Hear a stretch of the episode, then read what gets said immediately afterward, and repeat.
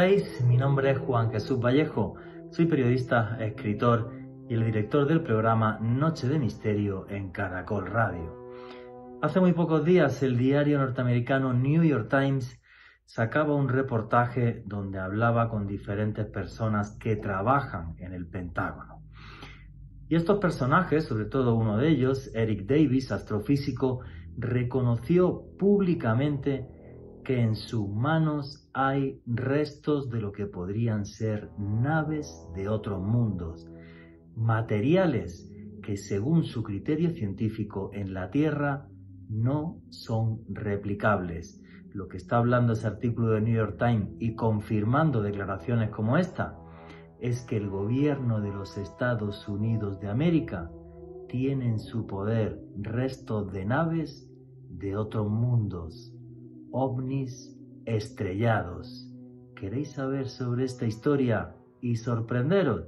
Pues no os perdáis el último podcast de Noche de Misterio en Caracol Radio. OVNIS estrellados.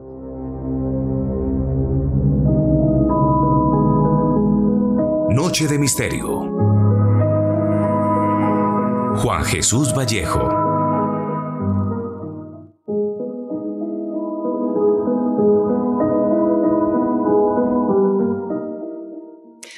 Hace muy pocos días, el diario norteamericano The New York Times publicó un artículo donde entrevistaba a varios personajes que están trabajando con el Pentágono en la investigación de objetos volantes no identificados, de ovnis.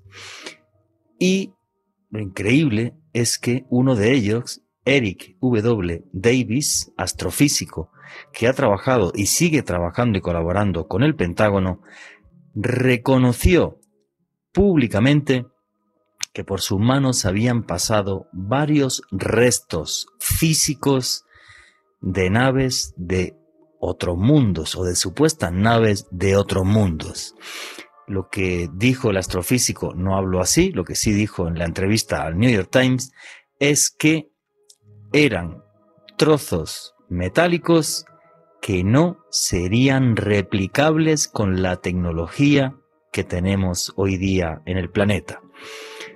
Cada uno que saque sus propias conclusiones. Realmente, para mí, ese artículo de New York Times es algo histórico.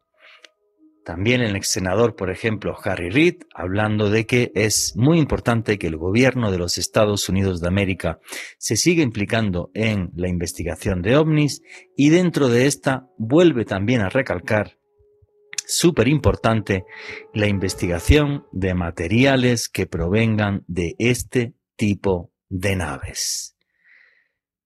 Pues no sé qué opinan ustedes. Yo creo que ese reportaje del New York Times para mí es algo histórico.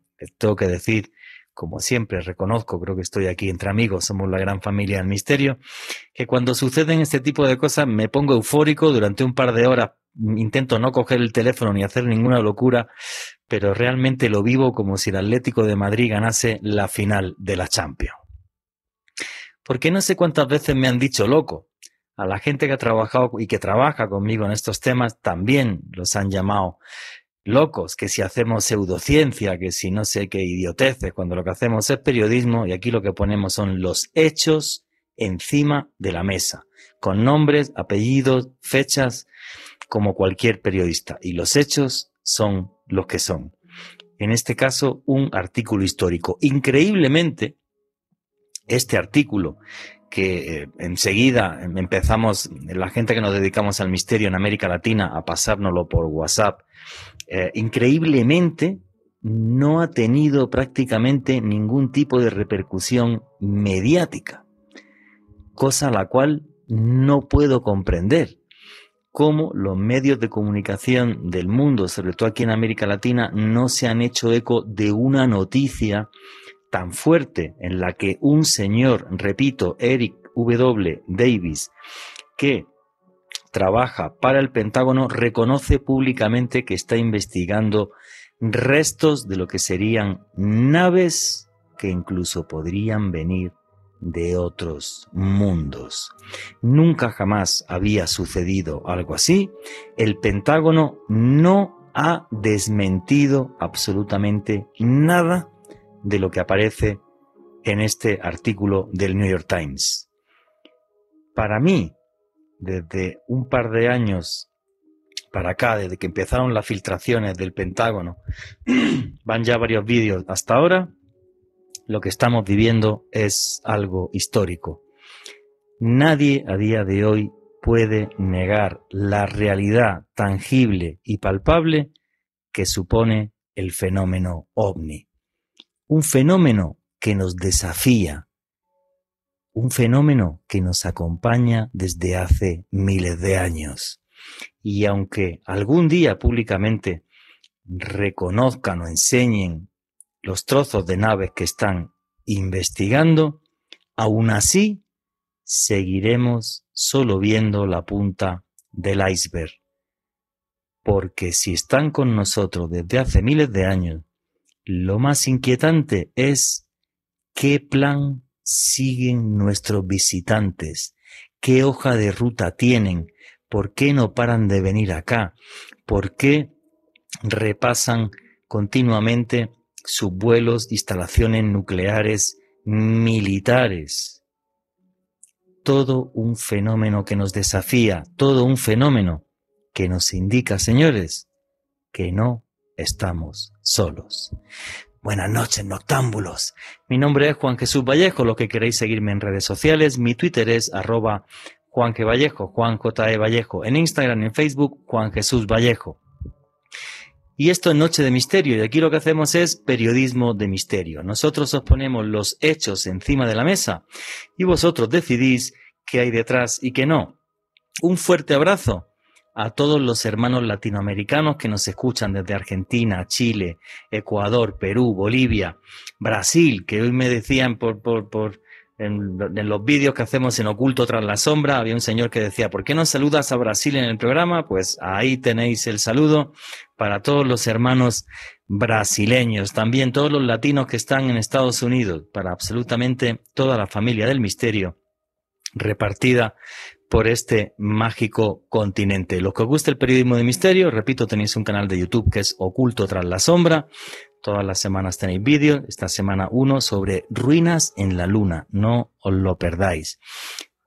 Retomando el tema, lo que estamos viviendo es algo histórico. Yo el día em, que me llegó este, este artículo, enseguida pues lo compartí con investigadores de aquí en Colombia, con otros investigadores en diferentes países de eh, Latinoamérica, porque jamás en la historia alguien del Pentágono había reconocido públicamente que está investigando restos de lo que parece ser que son naves de otro mundo. Fuente, el New York Times, posiblemente el periódico más importante y más confiable del mundo.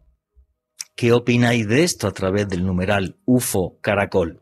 Yo creo que nos están mostrando una puntita del iceberg porque ya ven esto como con más naturalidad. Pero pasarán muchos años, en mi opinión, hasta que realmente nos digan qué es lo que tienen guardado y qué es lo que tienen investigando.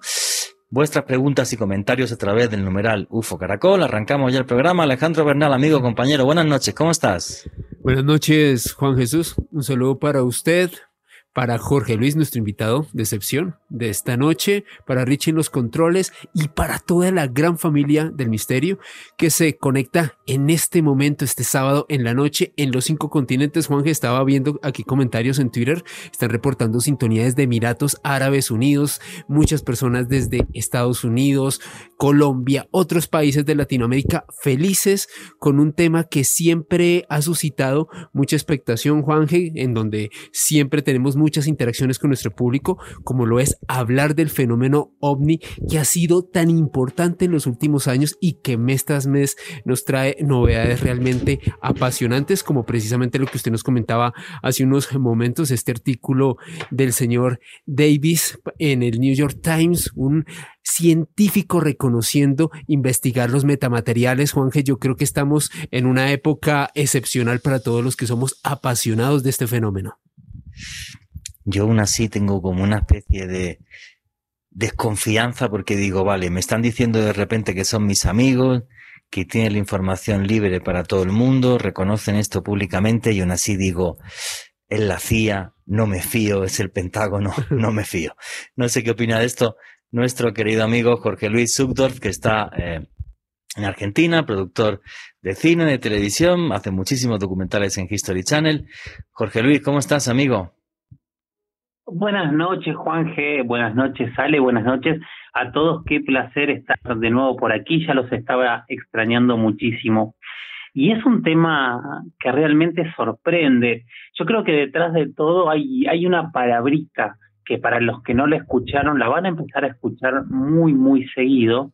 Y para los que las hemos escuchado sabemos qué es lo que está detrás de todo esto, que son los metamateriales. Yo recuerdo haber tenido charlas, este, sobre todo con, Luis Elizondo, cuando, cuando estuve este, con él aquí en, en Argentina. Eh, he tenido charlas con diferentes investigadores y me han contado mucho de esta carrera por buscar estos metamateriales. Que los metamateriales son materiales eh, inteligentes que están que son creados, que no, no son naturales, y algunos se han desarrollado y otros no sabemos de dónde vienen. Y hay una enorme teoría eh, que, que, se ha puesto muy en práctica y que tiene mucho que ver con esto, que dijeron que en realidad estos, estos metamateriales se están buscando de diferentes objetos caídos alrededor del planeta. Sí, esto, esto, bueno, vamos a ver. Luis Elizondo, para la gente que no sepa quién es, es el señor que dirigió el programa de investigación sobre objetos volantes no identificados durante varios años en el Pentágono y el que hizo las filtraciones de los vídeos tan famosos que se hicieron virales hace unos años. Pero para que entendamos esto, voy a hacerle un pequeño repaso a ese artículo de New York Times, que además se lo pasé a Jorge cuando me llegó. Dije, esto a Jorge también le va, le va a encantar. Básicamente el artículo lo, que dice es lo siguiente, que eh, todas estas investigaciones van a estar debajo de la Oficina de Inteligencia Naval de los Estados Unidos de América, que la información va a ser clasificada, aunque sí están dispuestos a que algunas investigaciones se hagan públicas 180 días después de cerrar los expedientes.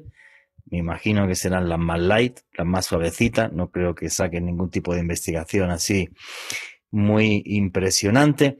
Eh, Harry, eh, Harry Reid, el, el, ex senador norteamericano, que es el que impulsa la creación de esta oficina de investigación de OVNI, comenta en el artículo New York Times también que es necesario y que él presionó para que se investiguen este tipo eh, eh, de materiales y el bombazo del artículo es cuando habla este señor Eric W. Davis, astrofísico, que sigue trabajando para el, Pentágono y donde reconoce que, eh, y lo leo literal, no pudimos hacerlo nosotros. Algo que me dejó en, shock. Hacen referencias incluso, por ejemplo, al expresidente Donald Trump cuando le preguntaron por Roswell y que si podía desclasificar todo lo que había sobre Roswell y dijo, me lo pensaré. Pues si supuestamente no cayó ningún ovni en Roswell, ¿por qué Donald Trump dijo me lo pensaré? Eso también me parece eh, muy extraño. Y detrás de esto, y ahora no, nos va a contar Jorge más detalles, porque tú sí has estado con Luis Elizondo, yo no, eh, el tema de los metamateriales, porque hablando de esto, yo saqué un recorte de prensa hoy, que lo tengo eh, por acá, donde comenta lo siguiente, la Marina de los Estados Unidos de América tiene patentes de tecnología que diseñarán el tejido de la realidad, publicado el 16 de febrero de este año, del 21. O sea, una cosa súper mega loca.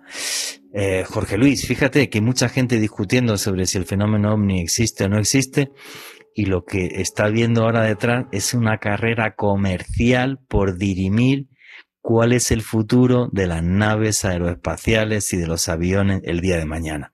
¿Sería así o no?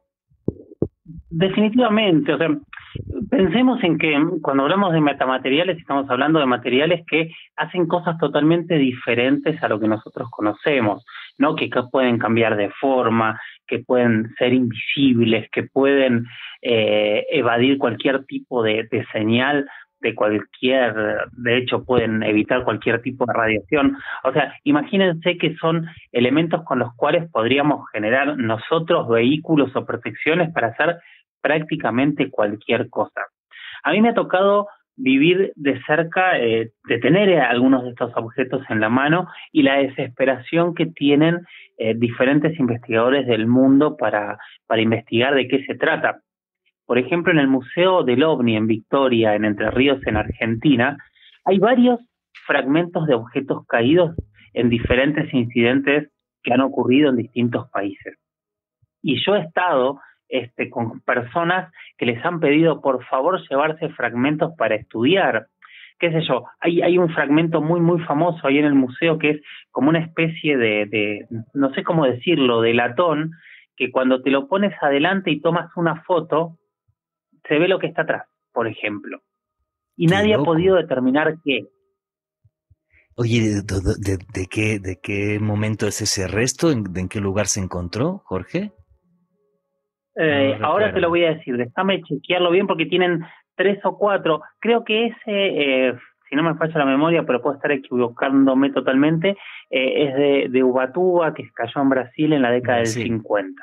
Wow.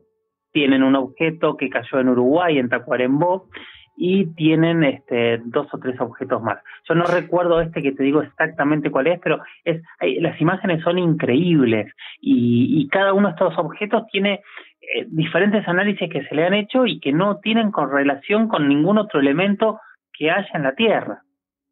Sí, es una cosa muy loca. Yo, por ejemplo, mm, tú me pasaste un documental que hiciste para History eh, sobre, sobre ovnis estrellados. Estuve viendo el de Tacuarembó y es muy similar a uno que hay aquí en Bogotá, que eh, tienen las hijas de Enrique Castillo Rincón. Yo tengo fotos con ese trozo de objeto volante no identificado, te lo digo además, te las puedo presentar cuando quieras y lo puedes ver tú cuando vengas aquí a Bogotá. Y eh, es igual, el, es un trozo de un ovni, la, la mitad se la llevó Jacques Vallée, el astrofísico, eh, le hizo unos, unos, análisis y era una cosa súper extraña, un tipo de aluminio súper raro. Por eso cuando vi tu documental, lo de Tacuarembó, es exactamente lo mismo, o algo muy parecido muy, muy parecido. Entonces, claro, eh, mm, vamos a ver, la gente que no se espere que esos materiales, o sea, esos materiales tienen que estar hechos con los mismos elementos que hay en el, en el, universo, con los de la tabla periódica, ¿vale? Pero el tipo de cómo se construyen y cómo se alean y tal es lo que no se sabe. Y que ya lo reconozca públicamente, repito, un astrofísico que trabaja para el Pentágono, para mí es algo histórico. Si es cierto, y en otro programa que hicimos aquí, eh, que, hicimos con Johanan Díaz, con Johanan y con Lourdes, y nos estuvieron hablando también de eso, de las patentes que ya han empezado a hacer los norteamericanos. Y una de las patentes, que es a la que se refiere este artículo eh, que os estaba refiriendo, el artículo es súper conocido, eh, bueno, es de una revista súper conocida que es Vice. Y eh, nada, pues lo que, lo que este tipo de patentes hablaban, por ejemplo, de materiales que eran capaces de hacer que la inercia, la velocidad, la transformaban en energía para que la nave pudiera ir más rápido. O sea, unas cosas súper locas que parecen como de ciencia ficción, pero que las patentes ante la guerra comercial que se pueda eh, montar en torno a esto ya están registradas. Es, y aparte, el que las ha registrado es la Marina de los Estados Unidos de América, que no hemos sido Jorge, yo y Alejandro. O sea, no sé, cuando el río lleva, cuando el río suena, agua lleva, creo yo. O sea, esto para mí está más claro que el agua. O sea, realmente eh, lo tienen ya en la punta de los dedos. Están a punto de, eh, de sacarlo. No, definitivamente. O sea, a ver, eh, yo pienso, ¿no? Yo cuando leía esta nota decía, eh, ¿la habrá leído Bob Lazar? ¿Qué estará pensando en este momento este personaje tan extraño? Sí, bueno, de alguna manera. Bob Lazar es un señor que, para, que la gente lo entienda, es un señor que afirmó que había trabajado en el área 51 y que ahí se hacía una base secreta, bueno, la base secreta menos secreta del mundo, que está en, en, Estados Unidos, y eh, donde él dice que eh, trabajó en este tipo de materiales y que él había hecho ingeniería inversa con naves de otro mundo. Pero es un personaje un poco controversial. ¿Tú te lo crees o no, Jorge? A Bob Lazar. Me cuesta mucho creer a alguien que no haya podido corroborar nada, por un lado, ¿no? Pero por otro lado, si lo que dice es cierto eh, y que lo borraron para desprestigiarlo y que por eso no está en ningún lado, eh, podría empezar a sorprender. Este, es, un personaje eh, extraño vinculado a, a la misma gente que está hoy detrás de, de, todas estas desclasificaciones que se están dando por todos lados.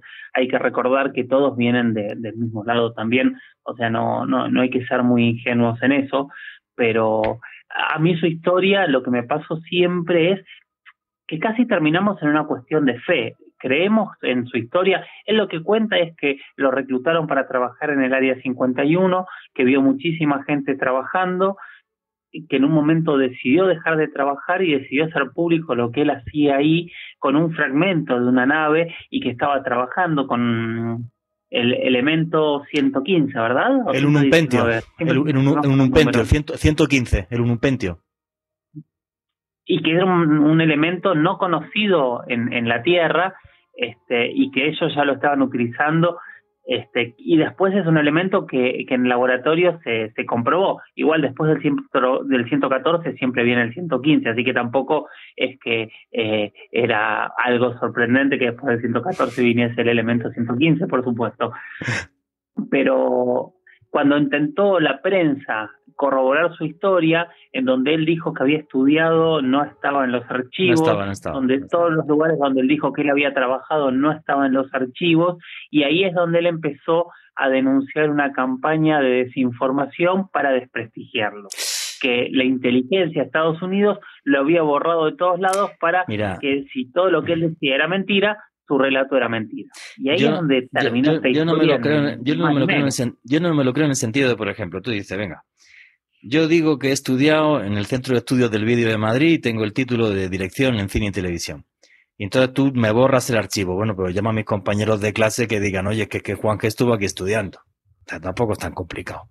Entonces, a mí el tema de Bob Lazar me tira un poco para atrás. Y luego te digo una cosa, y me gustaría saber qué es lo que opinan eh, los oyentes a través del numeral UFO Caracol. Desde mi punto de vista, esto de la ingeniería inversa en el área 51 o en otra base, que yo sí estoy convencido de que hay ovnis estrellados y que los han recuperado, y de eso va el programa de hoy. Lo que pasa es que tenemos muy poco tiempo, vamos a poder contar un par de casos máximo. Pero. Lo vamos a dejar para, para otro día. Otro día. lo, dejamos para el mes de enero y ya está. No te preocupes, amigo. Y es un placer tenerte acá. Pero yo lo que creo es que es como si le diera un iPad a un troglodita. O sea, tú le das un iPad a un troglodita y dices, venga, hazme ingeniería inversa en las cavernas. O sea, la diferencia tecnológica tiene que ser tan abismal que tiene que ser muy difícil incluso hacer ingeniería inversa. Cosa distinta es los materiales, intentar copiar alguno teniendo un análisis de la composición química del mismo, aunque no sepamos cómo se hace la combinación. Pero yo creo que un poco leyenda urbana todo esto de que la tecnología que tenemos hoy día, bla, bla, viene eh, de las naves extraterrestres. Desde mi punto de vista, no. Nikola Tesla ya pensó en esto que tengo en la mano, que es un celular. Eso ya lo definió Nikola Tesla a principios del siglo XX. Alejandro Bernal quería contar algo. Juan G, precisamente toda esta novedad que está ocurriendo alrededor de Eric Davis también sucede en el marco de la creación de una nueva agencia para la investigación de ovnis creada precisamente por el Pentágono. Esta fue una noticia que se hizo muy conocida a nivel internacional el mes pasado y me refiero al Grupo de Sincronización de Identificación y Gestión de Objetos Aéreos, así lo, lo llamaron las, las personas del Pentágono y básicamente este organismo se creó de acuerdo a fuentes oficiales por un informe que de hecho estuvimos examinando hace unos meses con Jorge Luis, con Johanan Díaz también aquí en Noche de Misterio, en donde el Pentágono afirmaba reconocer 144 incidentes ovnis que no tenían una forma convencional de explicar por qué ocurrieron. Así que en todo este marco, sumado a lo que nos comentaba Davis, están ocurriendo todas estas novedades alrededor de este fenómeno. Bueno, hay que decir que muchos políticos, en concreto el senador Marco Rubio, eh, comentaba que no, que hay que investigar esto a fondo por si fueran los chinos o los rusos con una tecnología muy, muy superior a la norteamericana. Y yo a esto siempre respondo lo mismo. Si los chinos y los rusos tuvieran una tecnología muy superior a la norteamericana, una tecnología que mm, se, se ríe de las leyes de la física y demás, no harían las pruebas encima de portaaviones nucleares norteamericanos a 100 kilómetros de la costa de Estados Unidos, porque esto podría provocar una guerra nuclear. No estamos hablando de cualquier eh, tontería, pero bueno, ellos siguen con el tema de los chinos y el tema de los rusos y y echando de la culpa a los chinos y los rusos. ¿Qué opinas, Jorge Luis, sobre, sobre esta historia? Yo recuerdo haber visto eh, entrevistas con pilotos norteamericanos con cara cubierta, pero eh, creo que fue en la, en, la serie no identificado de History justamente, en donde los propios pilotos le respondían a, esta este portavoz del Pentágono, que fue la que dijo seguro son drones chinos, diciendo si son drones chinos preocupémonos, porque nosotros no vimos ni que tengan ningún tipo de propulsión, cómo moverse, no tienen nada que ver con ningún tipo de tecnología similar a cosas que nosotros conozcamos, no que sean superiores, no son siquiera similares a cosas que conozcamos. Si son los chinos, preocupémonos mucho, dijeron los pilotos. Ah, sí, porque conquistarían no Estados Unidos, el mundo en, en, en tres días, o sea, sí, claro, o sea, es como si tú pones ahora mismo un avión eh, supersónico de los que tenemos con un avión de la Primera Guerra Mundial. O sea, no hay batalla ni hay absolutamente nada. Sería algo, algo ridículo. Bueno, yo pienso que también, en cierta medida, esto es una respuesta bueno, de, de, gente que es escéptica al fenómeno ovni, dándole una explicación extraterrestre y entonces siguen y siguen y RQR y RQR con el tema de los chinos y de los rusos. Y además también le viene genial para aumentar las tensiones con China en, medio de esta guerra eh, económica que tienen. No nos olvidemos de esto. Me gustaría vuestra opinión a través del numeral UFO Caracol, que cuando arranquemos ahora la siguiente hora, arrancamos con eh, vuestras preguntas y con, y con vuestras opiniones. Yo lo que creo, porque queda muy poquito para cerrar ya esta hora, para, para cerrar este bloque, es que el artículo de New York Times es algo histórico. Nunca habíamos visto algo así que nos confirmen que están investigando lo que podrían ser restos de naves de otros mundos y que un astrofísico que trabaja para el Pentágono, repito, diga, no los podemos replicar, son materiales que yo no puedo replicar, eh, es algo histórico y sigo sin entender cómo la prensa del mundo no se ha hecho eco de esto. Yo no lo entiendo. Igual que de los vídeos sí. no, no lo deben haber entendido. Pues que hagan como yo, con que no sé inglés, pongo el traductor de Google y ya está. y aparece, clarísimo. O es que lo cuenta súper claro. Creo que no lo deben haber entendido. O sea, porque en realidad no era una noticia tan estruendosa como decir admitimos que los ovnis existen. Si lo ves así, si lees en detalle, es mucho más importante aún. Y más allá de lo que descartabas recién, y entiendo tus, tu, tu, ah, estamos casi en la hora, ¿no? Sí, faltan 30 segunditos. Dale, dale, tienes 30 segunditos. Bueno, yo creo que esto tiene que ver con una búsqueda que parece que se está haciendo desde hace mucho tiempo. Y de alguna manera tiene que ver con preguntarnos más allá de tu respuesta hace un ratito, si esta retroingeniería podría haber ayudado en algún momento. Cuando vayamos a ver los relatos de, de, objetos caídos, vamos a ver la desesperación que todos los países siempre han tenido por recuperarlos. Y eso es muy llamativo pero muy llamativo. Luego nos vas a hablar del caso Oran Tarija, que a mí me parece una cosa increíble.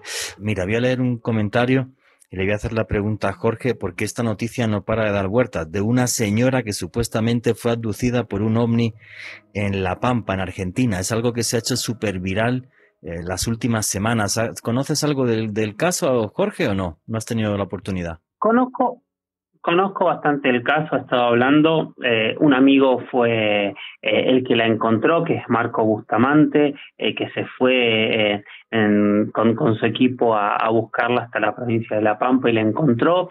La entrevistó, la entrevista es interesante. Lo que pasa con esta señora es que había ocurrido lo mismo en el 2002 y hay un relato casi idéntico del 2002 contando algo muy parecido a lo que está contando ahora. Si quieren, ahora subo eh, el link de, esa entrevista. A, tus redes, dila, dila, lo mismo. ahora, ahora, busco y lo, pongo en Twitter, si te parece el link con la entrevista de la señora en el, en el 2002 contando lo mismo que está contando hoy casi 20 años después. Ella lo que cuenta es que estaba en la puerta de su casa, que vio una luz, que salió y lo próximo que recuerda es estar a muchos kilómetros, creo que unos 40 kilómetros de distancia de su casa, le dice que jamás los podría haber hecho caminando, que no hay forma de que haya llegado hasta ese lugar, y ella de ahí este, es como que termina planteando que en realidad fue abducida y empieza a decir como que recordaba algunas luces, algunas cosas, pero en realidad en el fuerte de la entrevista dice que ella no recuerda nada. Lo sorprendente es que cuando escuchamos la entrevista del 2002 le ocurrió lo mismo. Y es como que ha separado una cosa de lo otro y para mí eso ya pierde mucha credibilidad por eso. Sí, sí. Que lo haya contado en el 2002 y ahora vuelva otra vez como si lo hubiera pasado otra vez, eso es muy raro, sí. Bueno, aún así habrá que seguir el caso y, seguir investigando y ver, pero sí es un poco extraño. Alejandro Bernal, ¿alguna pregunta o comentario a través del numeral UFO Caracol? Sí, Juan G. Aquí Marluz nos dice lo siguiente, que la ciencia y el Pentágono hoy estén poniendo sobre la mesa temas de ovnis caídos y avistamientos que dividen opiniones, existe reticencia y los gobiernos evaden, es la evidencia que ya se, va se van sintiendo acorralados y tienen que empezar a evidenciar su existencia. Yo fíjate, no sé si se sienten acorralados o no, pero de repente están hablando de esto como nunca había sucedido en la historia. ¿Qué motivación hay detrás? Eh, no tengo ni idea. Pero, pero sí es cierto que es, que es algo que nunca había sucedido y ojalá realmente nos tomemos esto con naturalidad y algún día liberen toda la información que, que tienen. Jorge, ¿qué opinas tú? Perdón, estaba buscando el link, así que no, no estaba escuchando, perdón. Nada, no te, no te preocupes para nada. Pues es una, una oyente, una noctámbula, que nos está diciendo que, que bueno, pues que, que, que, es histórico el que estén liberando eh, información. El, el, problema es qué motivación hay detrás de esto. O sea, por qué de repente el Pentágono se ha hecho nuestro mejor amigo, el de, el de la gente que nos dedicamos al periodismo de misterio y, y nos suelta estas cosas. Y Qué gran pregunta, y es una pregunta que no tenemos respuesta. O sea, vuelvo a lo mismo, creo que todo esto comenzó a partir de, de, de, cuando Luis Elizondo empezó a hablar, que obviamente si Luis Elizondo está hablando es porque alguien lo autorizó de alguna manera a hablar. Una persona con su nivel de secreto no puede empezar a, a contar lo que quiera porque un día se le ocurrió. Eh, y a partir de ahí empezaron a, a, dar estas noticias casi cada dos, tres meses aparece algo nuevo constantemente y no tenemos idea por qué o a dónde están yendo. Muchísima gente habla que en realidad nos están preparando para eh, una gran noticia y que esa gran noticia están planteando como llenar muchos casilleros antes de llegar esa noticia. Piensen que en realidad hay muchos países alrededor del, mundo en muchos momentos de la historia que han hablado de, de, manera mucho más abierta del tema ovni que lo que lo ha hecho Estados Unidos siempre, por más que siempre tuvimos indicios y pruebas de el estudio que había hecho Estados Unidos en relación a todo esto. ¿Qué, ¿Por qué cambió esta política? No lo sabemos. Yo creo que para nosotros en, en primer plano es aprovechemos la información que nos van dando. Ah, en algún momento supongo que la línea de punto va a llegar a que a, saber por qué cambió esta política y decidieron hablar.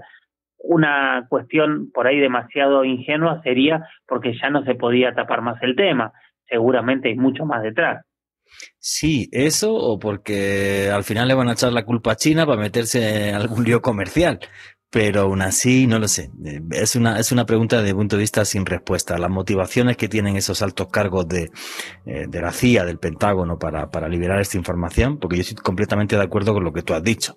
Un tipo como Luis Elizondo, que tiene un contrato de confidencialidad así de gordo firmado con el gobierno norteamericano, no puede hablar porque sí y ay qué pena que se me ha caído un vídeo porque porque se le ha caído el vídeo y se le cae el pelo de la que le meten o sea Igual que este señor que ha hablado aquí, eh, Eric Davis, el astrofísico, es con autorización del Pentágono seguro. Si no, no podría hablar, vamos, segurísimo. No, pero definitivamente, pero incluso pensemos en, uh, acabo de tener una laguna mental y se me fue el nombre del otro astrofísico eh, que está investigando y trabajando. Jack eh, el, Jack Vale. ¿Cómo? Jack Vale. No, no, Vale, no, no, este nuevo, el, el, el, el no. No, bueno, ya me va a salir el nombre. Quiero decir, pero toda esta gente, hace algunos años atrás, si decía lo que, lo que dice hoy públicamente, se quedaban sin trabajo. Ah, sí, claro. Sí, claro. Sí, sí, sí, pero vamos, pero clarísimo, ¿no? Y aparte las multas y demás por los contratos de confidencialidad, o sea, no es como para reírse del gobierno norteamericano si, si, si firmas un contrato de confidencialidad, ni norteamericano ni, ni de ninguno, porque te la cobran. Entonces, bueno, ¿alguna pregunta, algún comentario más? Y ya seguimos el programa, Alejandro. Soy Lenin nos dice lo siguiente, el ejército norteamericano ha llegado a un acuerdo con una organización TTSA experta en temas ufológicos para estudiar una serie de materiales que tienen en su poder. Son siete extrañas piedras metálicas propiedad de Tom DeLonge. Sí, eh, yo vi las fotografías y son unos restos supuestamente de ovnis, aunque a mí no me quedó nada claro. Mira, hay una cosa que tengo muy clara antes de arrancar las filtraciones de Luis Elizondo, cuando el multimillonario eh, Robert Bigelow, el dueño de Bigelow Aerospace, que es una de las contratistas de NASA, eh, habló públicamente del tema de los ovnis y luego se supo que su empresa está ligada al proyecto. Y ahí es donde se estarían investigando todos este tipo de metamateriales, está claro, amigo, que esto es eh, bastante eh, más importante de lo que imaginamos. Por cierto, muchas gracias a todos. Somos sextos del país en Trending Topic. En un día de fútbol, estoy que no me lo creo. O sea, realmente el tema de los ovnis llama mucho la atención de la opinión pública. Bueno, vamos, vamos a seguir con el programa y vamos. ¿Querías contar algo, Jorge? El astrofísico que decía es Avi Loeb. Ah, Avi Loeb, el israelí. Vale, vale. El israelí en y ya subí, este, puse con el hashtag eh, eh la entrevista de 2002 con, con Irma, que es este, la protagonista de esta abducción en La Pampa. Perfecto, muchísimas gracias. Tu Twitter para que la gente pueda seguirte y pueda ver la entrevista, Jorge. Eh, mi Twitter es arroba Jorge Luis con doble S, Jorge Luis S, guion bajo 77. Listo, ahí lo tenéis para el que quiera ver la entrevista a esta señora. Bueno, pues toda esta historia de los ovnis estrellados arranca, obvio, con Roswell. Voy a intentar hacer una pequeña, un pequeño esbozo de qué es lo que sucede en Roswell. Estamos en el año 1947, en concreto en la localidad de Roswell, en Nuevo México, y lo que había ahí una base militar, sigue existiendo, se llama White Sands, donde estaba el cuerpo, el escuadrón de bombarderos nucleares 509, el único escuadrón de bombarderos nucleares que existía en todo el mundo en 1947. Con lo cual, las medidas de seguridad en torno a la base y de contraespionaje eran altísimas, porque todos estaban convencidos de que los rusos, obvio, los soviéticos, querían robar los secretos de las armas nucleares. Repito, Escuadrón de Bombarderos Nucleares número 509. Al mando del, de este escuadrón, un coronel, William Blancard, que no era cualquier militar ni cualquier aviador, fue el señor que coordinó el lanzamiento de la bomba de Hiroshima. Por eso era el coronel que llevaba el mando del único escuadrón de bombarderos nucleares del mundo. Al mando del contraespionaje, el oficial Jesse Marcel. Bueno, pues los días 2 y 3 de julio de 1947, a nivel curiosidad, Nuevo México registró eh, dos tormentas eléctricas las mayores del siglo, o sea, fueron dos tormentas eléctricas terribles. La mañana del día 3 de julio, un ranchero eh, que se apellidaba, se, apellida, se apellidaba McBrethel, pues este señor se levanta, repito, día 3 de julio y en la finca empieza a haber un montón de restos metálicos y dice, pues por aquí se ha tenido que estrellar algo, pero yo no encuentro nada. Cogió unos restos y los echó a su camioneta. A los tres días, el día 6, eh, este señor se fue a ver al sheriff de, eh, de Roswell, George Wilcox. Y conforme George Wilcox, el sheriff, vio los restos metálicos, dijo, caballero, lo primero usted tenía que haber venido antes, no dos días después, y esto es un tema de los militares. Y llamó directamente a la base militar. Y ese día, obvio, el que va de la base en un camión con varios militares más es Jesse Marcel, el jefe de contraespionaje. Jesse Marcel recopila muchísimos restos y algunos de ellos, y este, este, este dato es clave, algunos de ellos, de esos restos metálicos, se los lleva a su casa y se los enseña a su esposa y a sus hijos unos restos metálicos muy extraños porque eran muy livianos, muy finos. Si tú esos restos intentabas taladrarlos, no había forma. Si los doblabas, regresaban a su forma original, no se podían quemar. Y además de estos restos había unas varillas metálicas muy extrañas que tenían una serie de símbolos muy raros. El día 7 de julio ya hay mm, un cuerpo militar que se encarga de sacar muchísimos más restos. El que tiene toda la información de lo que está pasando es William Blancard, que es, repito, el que coordinó la bomba, el lanzamiento de la bomba de Hiroshima y el coronel de la base militar de White Sands. Y el día 8 de eh, ese mismo mes, a la mañana siguiente, lo que sucede es que em, William Blancard, junto con otro oficial, el oficial de comunicaciones, redacta el que para mí es uno de los comunicados de prensa más importantes de la historia. En concreto, lo que redacta y lo que manda al aire es lo siguiente. Los numerosos rumores sobre platillos volantes se han hecho realidad. Por una feliz coincidencia, el Departamento de Información del 509 Grupo de Bombarderos de la Octava Fuerza Aérea, con base en el aeródromo militar de Roswell, ha podido hacerse con uno de esos platillos gracias a la colaboración de un ganadero local y de la oficina del sheriff del condado de Chávez. El objeto fue inspeccionado en el aeródromo militar de Roswell y posteriormente trasladado a otra base de grado más elevado. Esto no lo he escrito yo, esto lo escribió el señor eh, William Blancard, coronel del ejército norteamericano, el día 8 de julio de 1947. Obvio, cuando esto sale al aire, es un revuelo mundial. Y lo que sucede es que periodistas de todos lados del mundo se van para Estados Unidos, para, perdón, para, eh, para Roswell.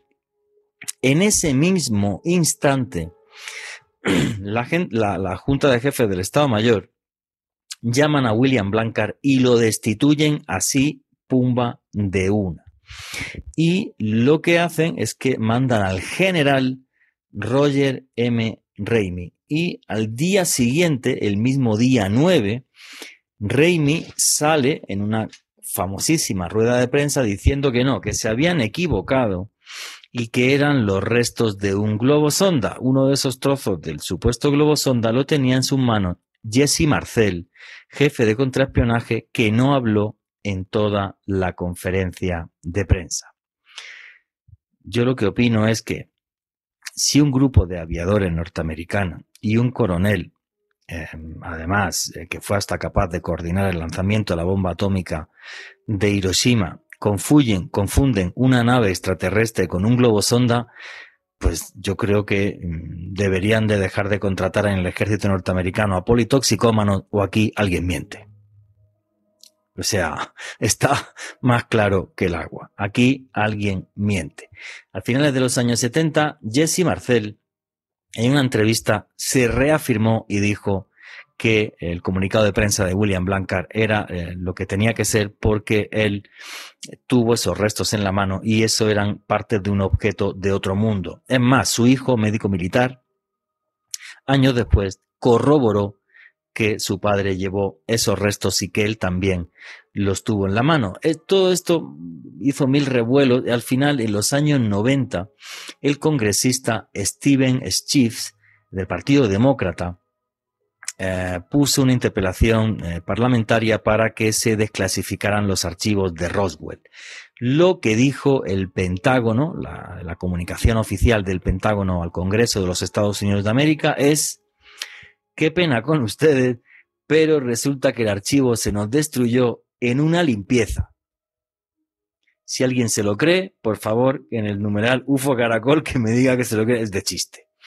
Y como esto fue un escándalo y aparte es un acto ilegal, tiene que sacar el archivo sí o sí, se inventaron una patraña del proyecto Mogul, que es que lanzaba unos globos sonda para intentar medir la radiación que había en Siberia por si hacían pruebas nucleares los soviéticos. La cosa más estúpida del mundo. Repito, un globo sonda, sea como sea, sea para el proyecto Mogul o sea para cualquier cosa, que un grupo de aviadores y de militares profesionales lo confundan con una nave de otro mundo y se jueguen el pescuezo. Por esto yo no me lo creo. Eh, William Blankard lo mandaron ni más ni menos que a Hawái, ahí al lado, y estuvo ahí hasta que se retiró. Entonces, para mí, si me preguntáis como periodista, investigador, cayó una nave de otro mundo en Roswell y los norteamericanos la tienen en su poder y la siguen investigando? Desde mi punto de vista, sí. Vuestras opiniones a través del numeral UFO Caracol. Jorge Luis, ¿qué opina del caso Roswell? No sé si tú lo has investigado, además, no tengo ni idea.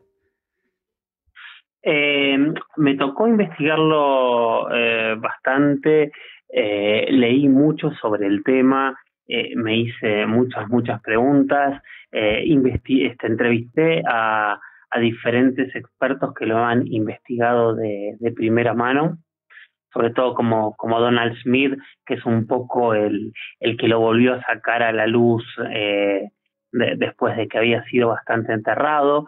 Eh, y me pasa varias cosas con Roswell, y es como mm, tratando de mantener mi objetivo, que es lo que trato de hacer siempre, es como que nada me cierra.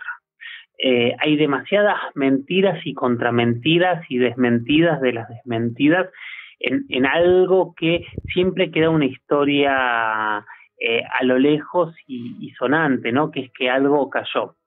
Lo interesante de lo que decías de, la última explicación que tuvo eh, Estados Unidos oficialmente del proyecto Mogul es que con los años se comprobó que el proyecto Mogul había comenzado varios años después, había comenzado después de la década del 50, si no me falla la memoria, en el 53 o en el 54.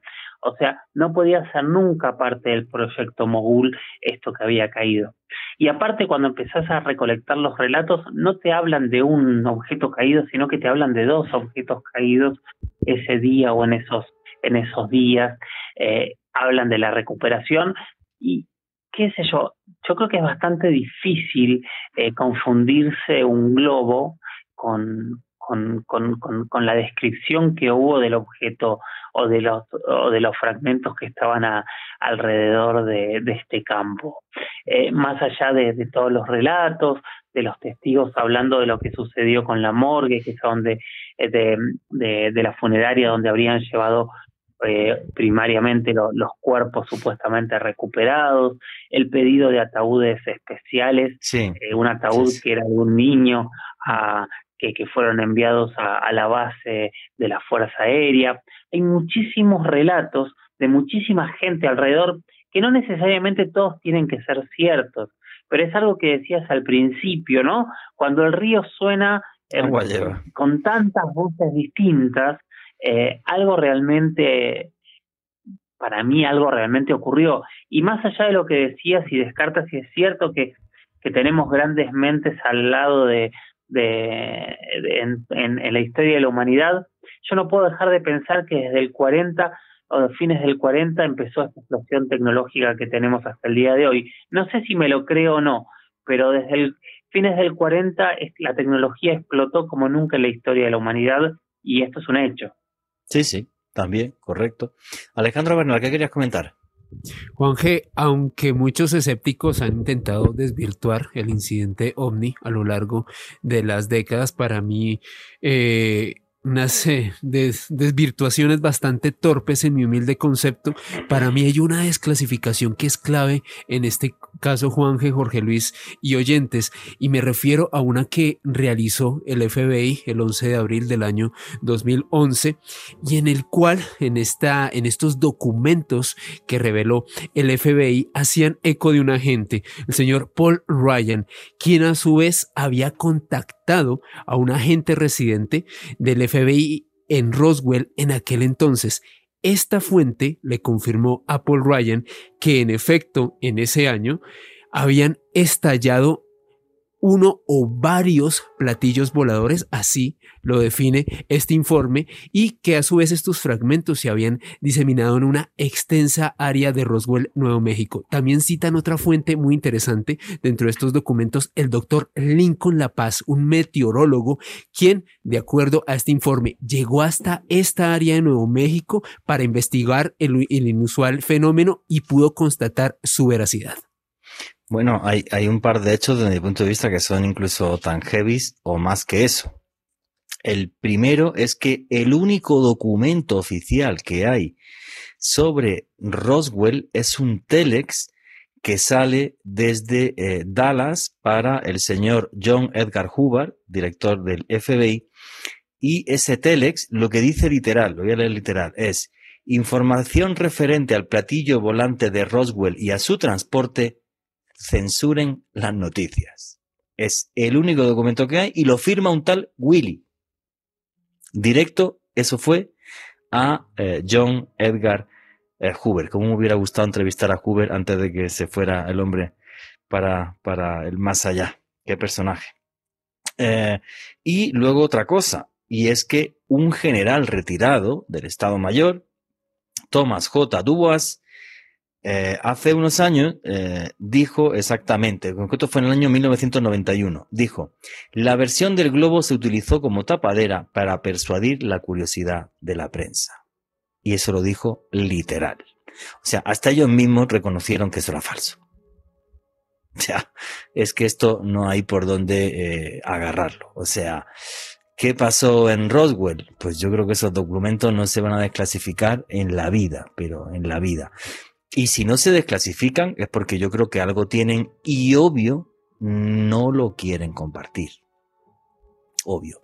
Es una ventaja respecto a la, posible formación de, materiales o de tecnología para el día de mañana que no lo van a querer compartir de absolutamente ninguna forma.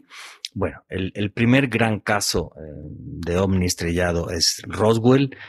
Em, un detalle muy importante, todas las investigaciones que se han ido filtrando del Pentágono en los últimos años nos hablan del interés de estas cosas, no sabemos por qué, por lo nuclear, por la cantidad de avistamientos que hay cerca de tanto barcos que se mueven con energía nuclear, portaaviones nucleares o, por ejemplo, centrales nucleares. Pero esto no solamente ha pasado en Estados Unidos y hay algunos casos muy espectaculares. Yo, uno que me parece increíble, lo conozco gracias a Jorge Luis, porque lo ha sacado en sus documentales con, con History y lo ha investigado muy bien. Y ya te pregunto directamente, Jorge Luis, ¿qué sucedió en la frontera entre Bolivia y eh, Argentina hace muchísimos años, en concreto en 1978, porque yo no sé si definir que esto es un ovni se estrelló y aparte es toda una telenovela lo que se hizo para ocultar eh, aquello. ¿Qué es lo que conoces del famosísimo caso Oran Tarija, Jorge? La primera vez que lo hice este caso eh, para un documental fue hace casi 20 años, una serie que yo tuve en un canal ya desaparecido que se llamaba Infinito y fue uno de los primeros casos ovnis que yo investigué. La historia es así, primero les voy a contar el relato y, después nos vamos a poner a analizar si te parece. Todo ocurrió en la tarde del 6 de mayo de 1978.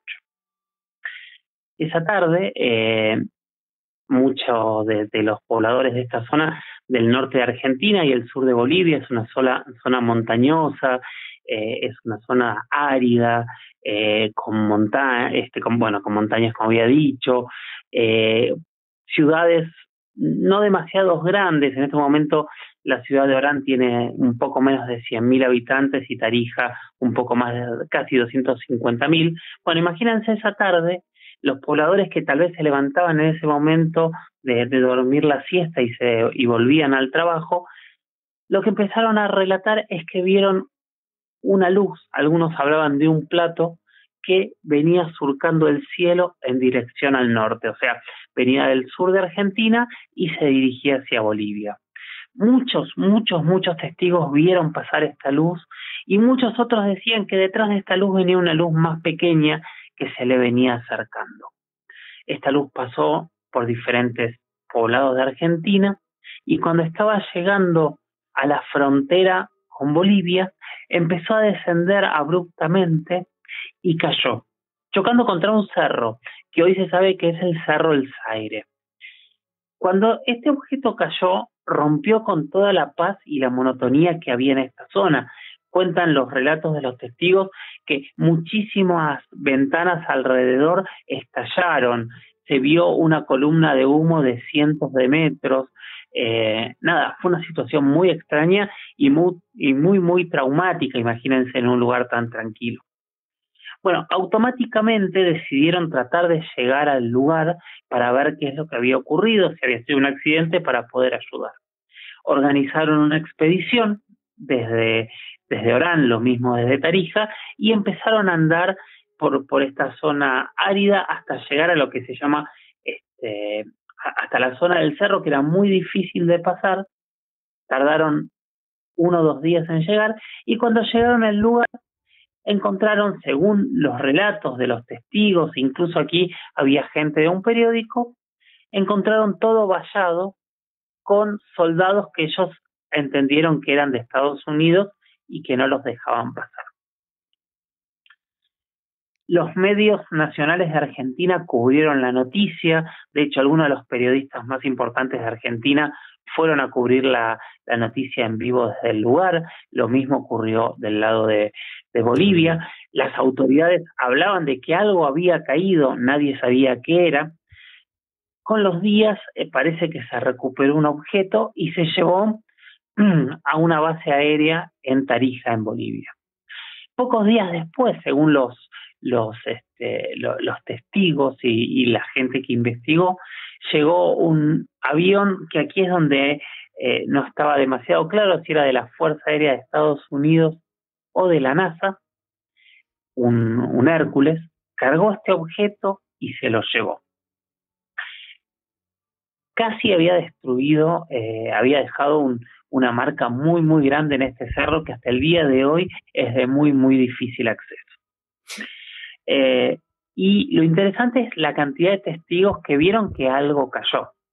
Yo siempre fui un poco escéptico a toda esta historia de que habían llegado a Estados Unidos para llevarse el objeto, que no los habían dejado entrar. Yo siempre pensé que, bueno, seguramente algo había, pero también yo me imaginaba que había algo de, de esta imaginación colectiva de la conspiración. Tengo que ser totalmente honesto con esto. Yo nunca terminé de creer que realmente un avión había llegado y se había llevado todo de manera tan pública y tan abierta. Hasta que el año pasado, en una de las tantas desclasificaciones que hoy por hoy nos tiene acostumbrado la CIA, nos confirmaron que el avión había viajado a Tarija y se había llevado un objeto de Tarija. Y ahí me quedé sin ningún tipo de palabra. No, pero es que es muy fuerte. Vamos a ver. El cráter que dejó la cosita que cayó medía 800 metros de ancho, 1500 de largo y 50 de profundidad. O sea que lo que cayó dio un tortazo, pero importante. Repito las la, medidas. 800 metros de ancho, 1500 de largo y 50 de profundidad. Jorge, que me pasó esta mañana un artículo de, un periódico eh, argentino eh, hablando eh, de, todo esto, bueno, pues los periodistas argentinos comentan cómo cuando llegan hasta la zona, le dicen directamente algunos de los lugareños, si estáis buscando algo, no perdéis el tiempo, que los gringos ya se lo han llevado todo esa frase que recoge, ese testimonio que recoge este periodista argentino, eh, me parece brutal, que da incluso el nombre de oficiales norteamericanos que estuvieron allí, en este, en este reportaje que me pasó Jorge. O sea, mm, realmente, qué importancia y qué interés tiene para el gobierno norteamericano decir, bueno, aunque esto caiga en Bolivia, en la frontera con Argentina, los primeros en llegar fueron los norteamericanos. No sé cómo lo hicieron desde la embajada en La Paz eh, para, para decirle, no, tú tranquilo que voy yo y lo recupero. Me imagino que mintiendo, me imagino que diciendo, no, se nos ha caído un satélite o cualquier cosa. Bueno, pues será el satélite más grande de la historia, porque hacer un agujero así, madre mía. Entonces, eh, pero sí, llegaron ellos primero. Y se lo llevaron. Y ya, claro, Sí, sí, que un documento desclasificado lo confirme. Para mí esto lo que pone encima de la mesa claramente es que esto de la conspiración del silencio o de la cortina de silencio no es ninguna leyenda urbana, es algo total y absolutamente real. Es lo que nos demuestra cada desclasificación. Esto es algo que yo trato de decir siempre. Yo no quiero sonar conspiranoico, pero cuando desclasifican una información secreta y oculta por un año, pero en realidad suelen ser 20, 30, 40, 50 años, estamos hablando que hay una conspiración real. Alguien decide investigar estos temas y alguien decide ocultarlos y ocultar las conclusiones. Y alguien en algún momento, que también no es menor y, y es creo que una de las grandes preguntas que nos hemos hecho toda esta noche es, ¿por qué alguien después de tanto tiempo decide contar esta verdad también? Sí, porque desclasifican esto. Bueno, supuestamente hay una ley que es la folla que tienen que desclasificar cada 50 años, les guste o no. Pero, claro, pero es una desclasificación con perdón a medio pelo, porque está el informe, pero no dicen qué es el objeto. Totalmente, totalmente. Ese es el otro tema de estas desclasificaciones. Hasta ahora no, no hay una desclasificación que diga, ah, claro, uh, claro, por esto lo tuvieron oculto 50 años. Es muy sorprendente, o en este caso son 40, pero es muy sorprendente estas, eh, estos, este, estas investigaciones que en realidad no hay ninguna conclusión para que nos digan por qué estuvo oculto en, en las conclusiones que nos muestran. No, y luego aparte nos dicen que es el objeto. Totalmente, por eso es a lo que voy. Eh, ocuparon un Hércules que vino a Estados Unidos hasta Tarija, eh, cargaron un objeto que no sabemos qué es y se lo llevaron. Yo pienso en algunas opciones que podrían empezar a tener sentido, pero después yo empiezo a ver que este tipo de objetos caídos, que había un montón de gente preguntando, se han dado por todo el mundo, desde Roswell y antes de Roswell hay eh, eventos de objetos caídos en Colombia, en Chile, en Argentina, en México, en Rusia, por supuesto, en China, en Uruguay, en Brasil. Em, eh, hay tantos y tantos y tantos alrededor de todo el planeta que, que sorprende muchísimo. Sí, pero con que solamente la décima parte sean reales, ya es una barbaridad. Con que la décima parte sean auténticos, ya es increíble. O sea, ya es una barbaridad. Y que toda esta información esté en manos del gobierno de los Estados Unidos de América, me parece increíble. Sí, me parece una cosa. Sí, no solo del gobierno de Estados Unidos. O sea, yo ahí creo que, eh, por ejemplo, Rusia tiene tantos casos como Estados Unidos que los comunica mucho menos. En China hay muchísimos casos mucho más difíciles de llegar. Y viniéndonos para, para Latinoamérica, hay muchas investigaciones de México, de Brasil, Argentina siempre ha tenido eh, oficinas de investigación, bueno, Chile tiene una política distinta, pero también hay una investigación fuerte del tema. O sea, es un tema que interesa a los gobiernos del mundo y hoy el Pentágono nos está confirmando que no estamos locos al confirmar esto. Ah, es un tema que interesa. Sí, claro. Bueno, y China ya ha reconocido abiertamente que va, que va a investigar también el fenómeno ovni. Eso sí, eso no van a soltar Totalmente. un informe. Japón dijo que se iba a preparar contra un ataque y no es una tontería. Sí, sí, efectivamente. O sea, que, que son hechos. Ahora, eh, nos van a desclasificar y nos van a decir realmente lo que, lo que sucede, no. O sea, vamos a ver, sí. Ellos tienen un presupuesto norteamericano, sale para investigar esto, de 22 millones de dólares al año. Que es una platica, ¿eh? No es cualquier cosa. Yo creo que vamos, a Jorge, Alejandro y a mí nos dan un millón de dólares y les llevo un extraterrestre amarrado. Pero, seguro. 15 minutos. Pero, eh, oye, 22 eh, millones de dólares es una inversión interesante, claro, para que trabaje mucha gente eh, dedicada a esto al 100% y laboratorios investigando cosas que tienen que ver con, con, los restos de estas naves, ¿no? Como nos ha demostrado este artículo de New York Times. O sea, esto ya no es ciencia ficción, esto es una realidad total y absolutamente incuestionable. Alejandro Bernal, ¿quería comentar algo? Sí, Juan G., aquí hay algo súper interesante específicamente sobre este caso de Orán Tarija, y es que aquí investigando eh, resulta que científicos de la Universidad Misael Saracho de Tarija, que estaban eh, encabezados por el físico argentino Orlando Bravo, en efecto lograron determinar con certeza el punto de impacto tan inmenso que había dejado este objeto precisamente en esta zona. Y en esto aparece el nombre de un militar, Juan G. Jorge, y Radio Escuchas, Jorge Molina.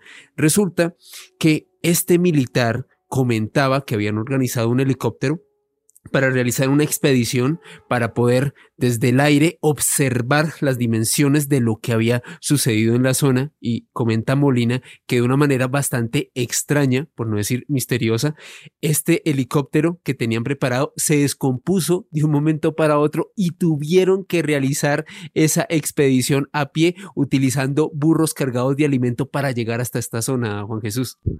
No, se tuvo que ser una aventura increíble llegar hasta ahí, pero bueno, aparte, me imagino los periodistas eh, argentinos todo lo que tuvieron que vivir para llegar hasta ahí, porque una vez que llegaron al aeropuerto de Tarija les dijeron no, que ya no, el helicóptero no podía ser, que tenían que ir en burro y que lleguen en burro diciendo somos los primeros y le digan a la gente del lugar, no, pero si llevan aquí los gringos varios días y se lo han llevado todo. Es que es muy loco. Y claro, parece tan de ciencia ficción que es lo que decía Jorge, que es normal que de primeras como periodista incluso desconfíe. Diga, no, me no puede ser para tanto. Hasta que llegas allí que es el problema que tiene el periodismo actual, que cada vez cuesta más financiar viajes para investigar. Pero cuando tienes la plata para poder llegar hasta los testigos, hasta donde sucedió la noticia, pues claro, pues, pues te puedes quedar en shock de decir, no, no, o sea, de exageración ninguna, al revés, nos hemos quedado hasta cortos. O sea, es un tema. Es muy cierto. Sí, sí, claro. Si el problema es llegar hasta, llegar hasta el punto. O sea, yo que fui reportero 10 años, eh, lo recordaré toda mi vida, pero claro, estar allí, estar en los lugares e investigar, no tiene nada que ver con, buscar las cosas por internet, obvio, porque tienes la fuente eh, de primera mano y eso es clave. Faltan 12 minutitos.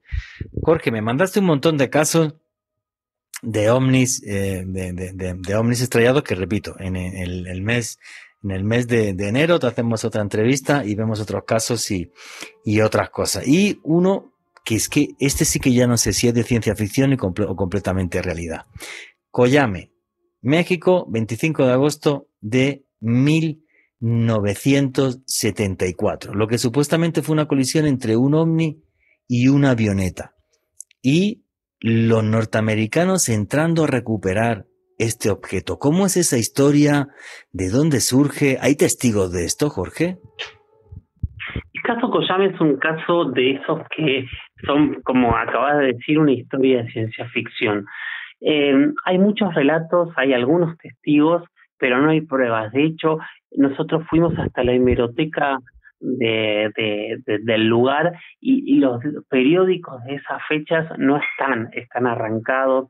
Eh, no. Eh, nos basamos en, en varios investigadores que, que trabajaron en el tema y la historia está contada al dedillo, pero no aparecen pruebas directas, indirectas. Por ejemplo, se habla de que varios militares mexicanos murieron en ese accidente, en, en ese momento, y no, sí aparece uno o dos días después un choque de camiones en donde aparecen militares eh, mexicanos que murieron en, en el choque de camiones. Eh, es un caso que, es para hablar en detalle, o sea, cada punto de Koyame, del caso Koyame, es una película completa. No, listo, lo, tocaremos con más detalle el, mes que viene. Yo simplemente cuando me enviaste la información me quedé muy en shock porque básicamente esta historia es que desde Estados Unidos viene un objeto que va a unos 4.500 kilómetros por hora, o sea que es como más de tres veces la velocidad del sonido. Eh, lo detectan radares norteamericanos, va hacia México y supuestamente allí eh, em, choca contra, contra una avioneta y lo que comentan en, toda esta historia es que em, los norteamericanos piden permiso al, gobierno mexicano para poder entrar hasta el desierto y, ayudar o ver qué es lo que está sucediendo ahí. No lo permiten. Eh, van militares eh, mexicanos, fallecen no sabemos si es porque había algún tipo de, no sé, virus, cosa tal, no tenemos ni idea. O sea, porque lo que describen los artículos que, que, he estado leyendo es que los militares mexicanos estarían muertos dentro de los camiones en los que están haciendo la operación de rescate. Y luego aparecen cuatro helicópteros norteamericanos con, donde los militares van vestidos con trajes NBQ, se llevan un objeto eh, redondo, lo transportan hasta Estados Unidos, un objeto de unos 5 metros eh, de diámetro. Y ya lo que no había leído me ha dejado shock es que justo dos días después aparezcan militares muertos eh, mexicanos. no sé, toda esta historia me parece increíble. Pero después de lo de Orán Tarija, que de eso sí que no tengo ninguna duda, puedo empezar a creérmelo prácticamente todo. También te lo digo. No, es que a mí me pasa eso y por eso me parecía interesante también contarlo. Eh, hay, hay varios libros escritos sobre el incidente Coyame, muchos investigadores mexicanos que fueron incontable cantidad de veces hasta, el lugar y fueron los que lentamente están desempolvando prueba a prueba. Falta muchísimo para tratar de, de terminar de confirmarlo, pero uno a uno están encontrando estos elementos como el accidente del camión, como que realmente una avioneta se estrelló ese día, que lo que narra el, hecho es que este objeto habría chocado con una avioneta. Eh, hay, hay, hay un montón de, de hechos que sueltos es como que están armando un, un, rompecabezas y, y, van encontrando las piezas una por una, que aparte para investigadores o periodistas es, es algo fascinante, ¿no? Sí, claro, y además porque cuando estás investigando algo así en el terreno eh, y eres consciente de que hay una ocultación, claro, para un periodista es algo maravilloso, aunque te fastidia no poder llegar a fondo hasta el final de la historia. Alejandra Bernal. Juan G., eh, investigando ese caso de Coyame, comentan algunos ufólogos quienes han examinado y han estado buscando evidencia que se han encontrado transmisiones de radio efectuadas en aquel agosto del año 74 que corroborarían lo que ocurrió.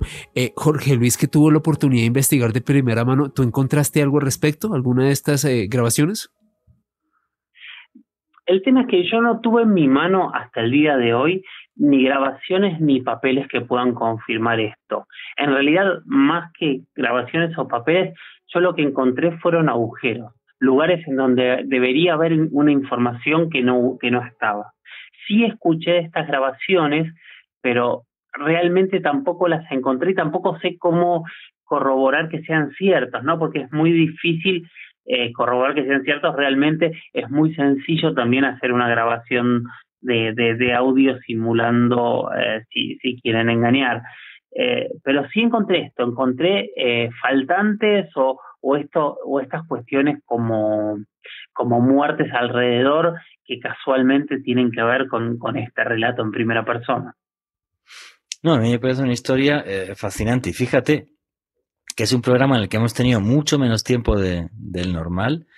Hemos arrancado con, con la noticia eh, del Pentágono, que creo que es histórica, para que la gente entienda esto y, y, vea que no es ciencia ficción. Hemos contado el caso Rockwell, que ese sí que tiene lagunas por todos lados. O sea, en Rockwell cayó algo del cielo muy, muy, muy raro.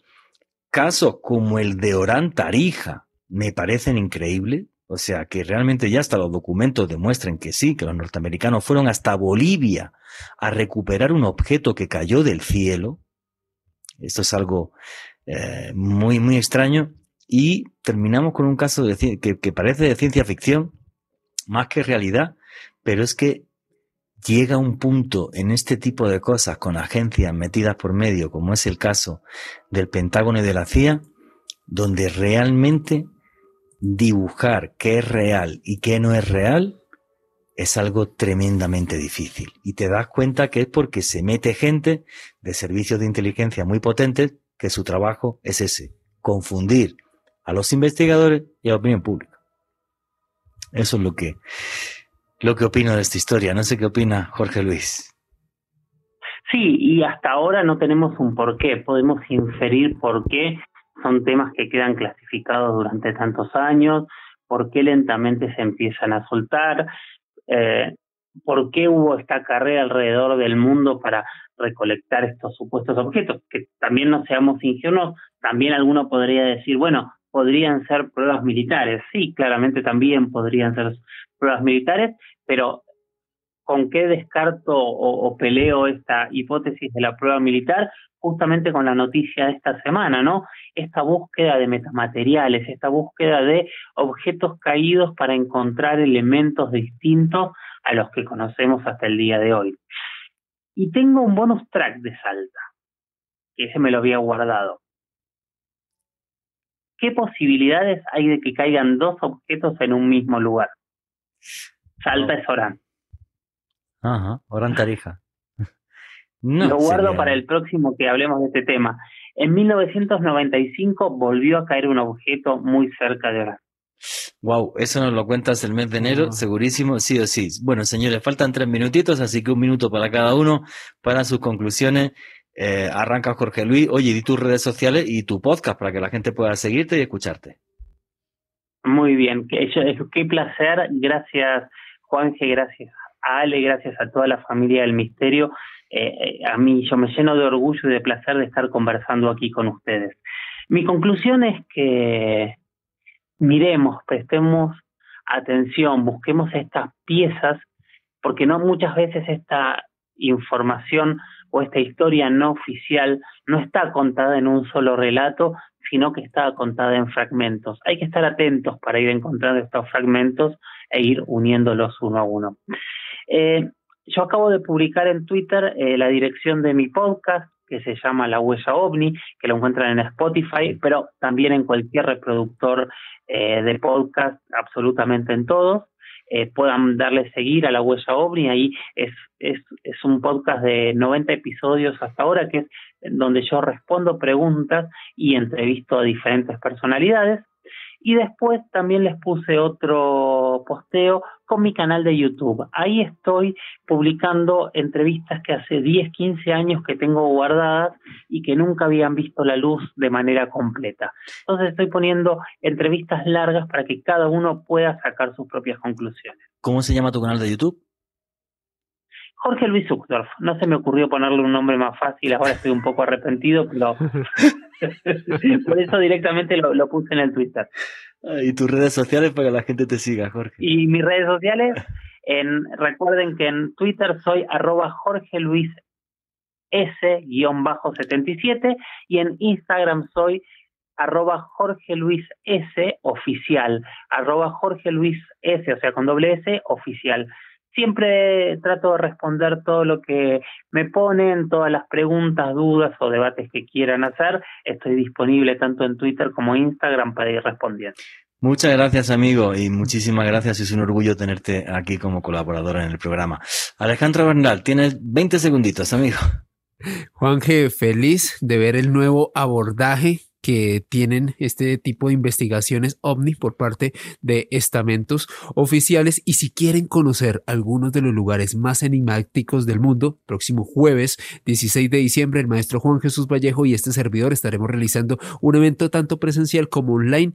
Toda la información en mi Twitter arroba Ale con doble S. Pues yo lo que creo, señores, es que me pongo tremendamente feliz cuando veo artículos como este del New York Times no estamos locos, hacemos periodismo. Los hechos son los que son. y aunque los hechos muchas veces nos hagan redibujar los límites de la realidad, están ahí para ser investigados y nos muestran un mundo fabuloso en el que no estamos solos. Y nunca, nunca olviden que vivimos en un mundo mágico porque está repleto de misterio.